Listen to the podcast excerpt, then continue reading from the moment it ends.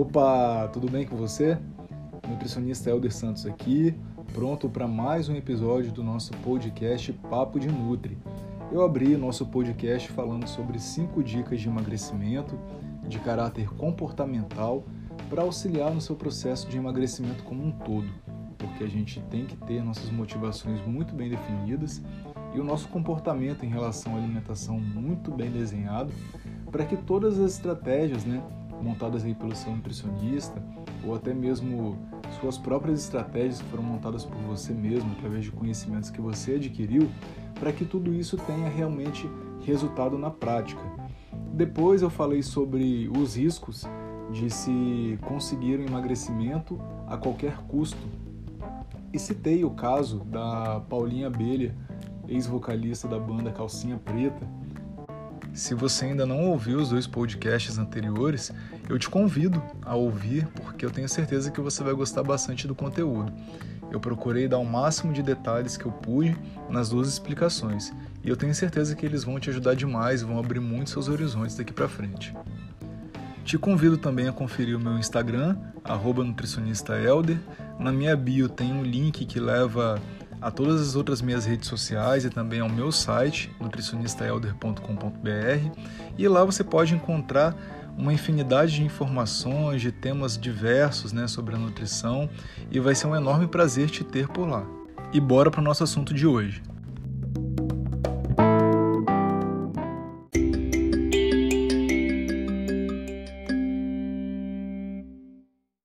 O tema do nosso podcast Papo de Nutri de hoje é Sete passos na prática para o emagrecimento saudável. Nesse episódio, eu procurei listar sete passos que eu considero extremamente importantes e inegociáveis no seu processo de emagrecimento. Eu vou falar tudo de maneira bem minuciosa para que você crie um entendimento e passe né, a adotar esses sete passos aí na sua vida para parar com essa história de efeito sanfona, para ter realmente um emagrecimento que vai ser eficaz, que vai ser duradouro e que no final de tudo isso você consiga fazer um trabalho de reeducação alimentar, que é o mais importante e que vai garantir seus resultados por muito tempo. E o primeiro passo de todos, tá? Que é a base de tudo. Adote uma dieta equilibrada. Aumente o consumo de frutas, verduras, legumes, porque os vegetais eles são ricos em fibras, ricos em água e também nutrientes que vão te ajudar muito a eliminar a retenção de líquido, vão aumentar a sua saciedade e também otimizar o seu metabolismo, fazendo você queimar mais gordura, além de prevenir também um incontável número de doenças. A orientação é que você faça o consumo de pelo menos 3 porções de frutas e 5 porções de vegetais todos os dias. Variedade é muito importante, viu? Não adianta você querer comer 3 porções de frutas e comer 3 bananas cinco porções de vegetais e consumir cinco porções de tomate.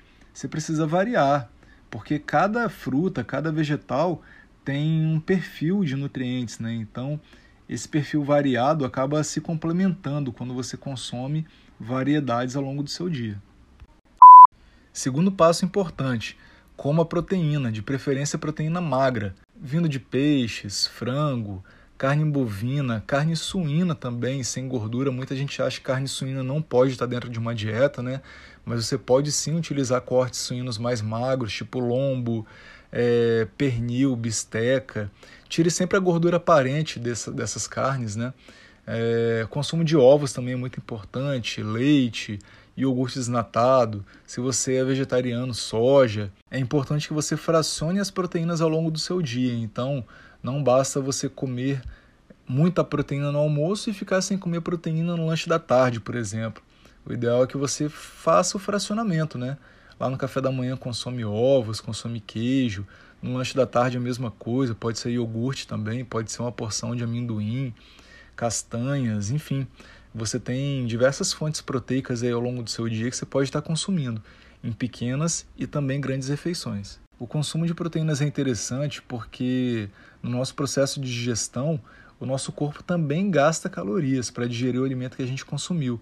E a proteína tem um fator térmico muito importante. Ela demora mais para ser digerida, então faz com que o nosso corpo gaste mais calorias. Terceiro, reduza ou retire o açúcar da sua vida. O seu paladar é completamente adaptável. Acostume seu paladar com sabores azedo, amargo, vai reduzindo o açúcar gradativamente das preparações até utilizar o sabor natural do alimento. O excesso de açúcar se converte em gordura no nosso corpo. E quando eu falo em açúcar, eu falo também de excesso do consumo de carboidratos. Carboidrato é um açúcar. Então, se você consome muito macarrão, pão, biscoito, doces, né? Saiba que você vai acumular muito mais gordura corporal, piorando bastante também a sua saúde. Quarto passo: aumente a ingestão de água. A água é muito importante porque ela faz um efeito detox no nosso corpo, desinchando e ajudando a desinflamar. A recomendação da ingestão de água é de 35 ml por quilo de peso. Você vai pegar o seu peso corporal e vai multiplicar por 35. Essa quantidade que aparecer na sua calculadora é a quantidade de água que você precisa por dia. Lembrando que se você é atleta ou transpira demais durante o treino, você precisa se pesar antes e depois da prática esportiva e fazer o ajuste em cima da quantidade que seu peso variou antes e depois do treino. Quinto passo: ajuste o seu sono. Se você costuma ficar acordado até de madrugada, dorme pouco, dorme poucas horas, seu sono é de péssima qualidade, saiba que você vai ter mais dificuldade para conquistar a sua melhoria estética, o seu emagrecimento. Porque durante o repouso, nosso corpo ele gasta em torno de 80% das nossas calorias diárias. Em outras palavras, a gente gasta mais calorias dormindo do que acordado. Porque durante o repouso, o nosso corpo ele precisa continuar trabalhando para manter nossas funções vitais. Além disso, o sono tem uma função reparadora, né? A recomendação é de um descanso de pelo menos 7 horas por noite ou mais próximo disso. Se você dorme pouco, realmente seu resultado ele fica muito prejudicado. Sexto e penúltimo passo: pratique atividade física. A atividade física aumenta o seu gasto energético diário e também traz uma série de adaptações no seu corpo. Para isso, seu corpo precisa de mais calorias Juntamente com uma dieta equilibrada, a atividade física vai te proporcionar excelentes resultados. É muito difícil conseguir resultados estéticos expressivos sem atividade física. A ideia é que você escolha a atividade que você mais gosta e tenha regularidade. Não adianta você fazer sua atividade física uma vez por semana, né? Duas vezes por semana, com 30 minutinhos só. Você precisa ter regularidade, pelo menos aí três vezes por semana, quatro, cinco vezes por semana a atividade física realmente é um tesouro, porque além dessas mudanças aí estéticas, né, de te trazer melhores resultados dentro de um processo de emagrecimento, ela também te favorece na melhora da sua pressão arterial, sua glicose, reduz o risco de diabetes, melhora sua disposição, respiração, previne lesões, melhora seu bem-estar físico e mental. Enfim, só te traz benefícios. E o sétimo e último passo, não menos importante, tenha um nutricionista, pois suas chances de sucesso vão aumentar muito. A gente vai conseguir te direcionar as melhores estratégias nutricionais que você pode seguir. Seu cardápio vai estar muito bem calculado, bem equilibrado às suas necessidades, à sua rotina. Então, o seu processo ele tende a ser muito mais fácil e você tende a aprender a se alimentar corretamente, fazendo o trabalho de reeducação alimentar.